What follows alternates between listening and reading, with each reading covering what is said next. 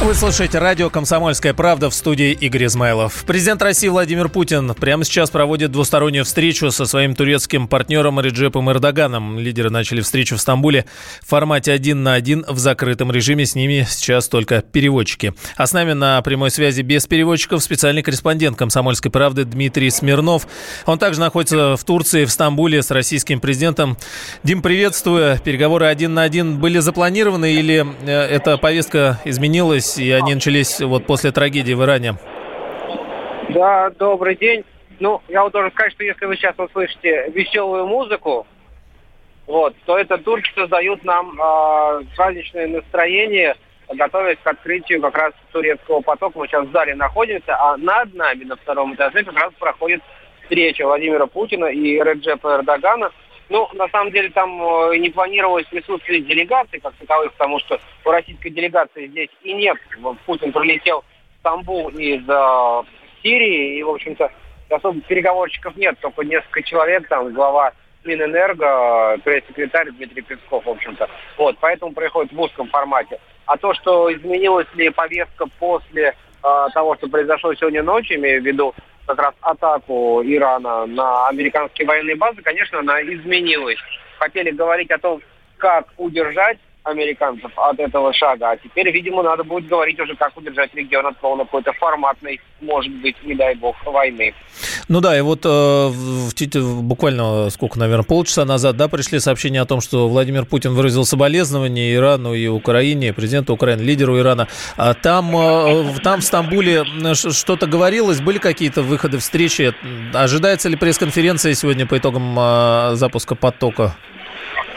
Ну, по итогам запуска потока пресс-конференции не ожидается особо тут говорить не о чем. Будет выступление двух э, лидеров со сцены, они скажут все, что хотят по этому поводу э, публично, что называется, на весь мир.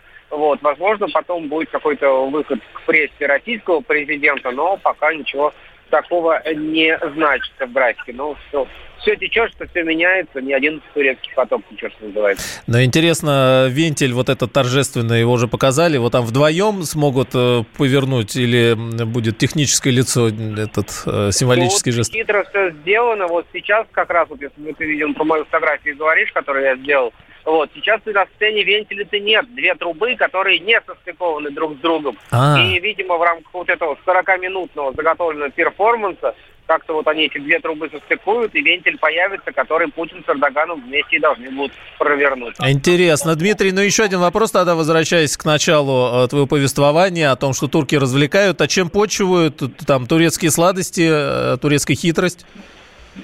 Да не, ничего такого. В общем-то, это такое у них э, не банкетное мероприятие.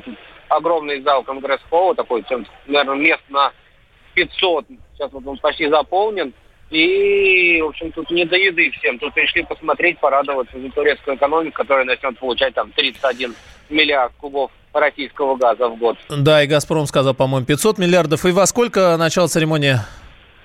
Ну, стоит на 15.00 по московскому и по стамбульскому времени они совпадают. Но пока вот идут переговоры, но тем не менее ждем тогда. Спасибо, Дмитрий Смирнов, специальный корреспондент «Комсомольской правды» прямо сейчас в Турции. Москва и Анкара запускают турецкий поток. Это новый газопровод. Это будут две нити общей мощностью 31,5 миллиардов кубометров э, в год.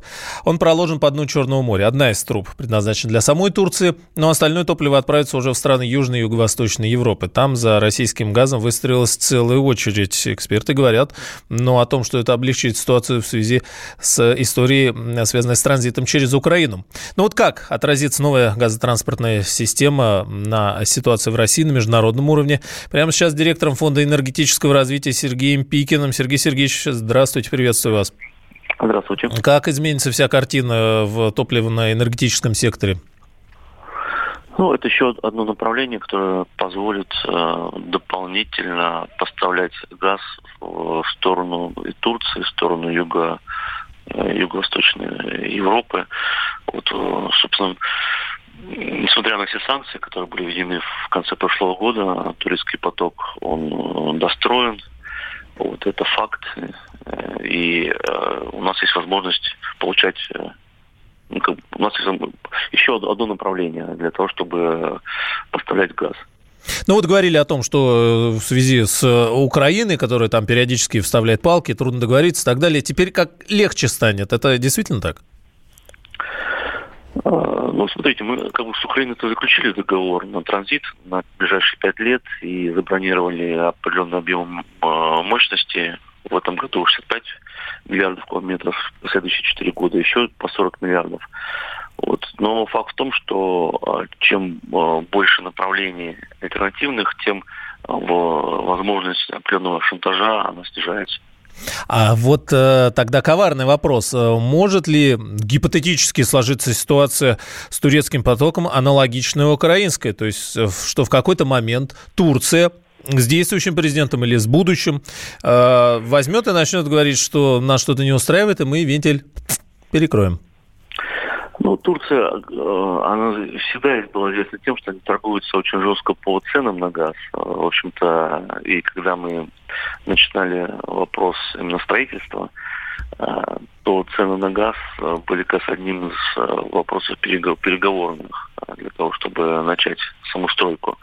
Вот сейчас Турция превращается, конечно, в такой более глобальный газовый хаб, определенный, потому что идет газ из Азербайджана, есть газ со стороны э, Ближнего Востока, из России. Вот, э, но вопрос всегда именно в цене на газ, а не в том, чтобы будет транзит или не будет транзит продолжен. Цена на газ тогда тоже важный вопрос. Э, в, э, в конце прошлого года она ну, вновь начала падать и на наш газ в Европе. И вообще тогда какие тенденции? Есть ли действительно вероятность, что газ будет дешеветь в ближайшее время для европейских покупателей, ну и для Турции? Ну, да, такие тенденции действительно есть в этом году. А, связано как раз то, что газ падает в цене именно с большим количеством жиженного газа, который приходит в сторону Европы. Да, СПГ. С, разных, с, разным направлением. Вот, и он давит на цены вниз. Я думаю, что в этом году, скорее всего, тенденция по снижению стоимости э, газа, она будет продолжена. А тогда извините, почему газ дешевеет там, но не дешевеет в России? Будет ли он дешеветь ну, здесь? Ну, Россия газ – это система, которая тарифицируется, то есть он устанавливается государством. Вот. И, ну, цена газа в России, конечно, сильно меньше, чем э, в любой э, точке Европы, у любого потребителя, там, многократно меньше. Ну, вот, э, ну и плюс еще, смотрите, теплая зима, она характерна не только для России сейчас, но и в том числе для европейских стран. Поэтому тоже влияет видно, на сейчас, да, что падение спроса определенное уже сейчас наблюдается. Спасибо. Спасибо. Директор Фонда энергетического развития Сергей Пикин. Банковский сектор. Частные инвестиции. Потребительская корзина. Личные деньги. Вопросы, интересующие каждого. У нас есть ответы. Михаил Делягин и Никита Кричевский. В эфире радио «Комсомольская правда». Час экономики. По будням в 5 вечера.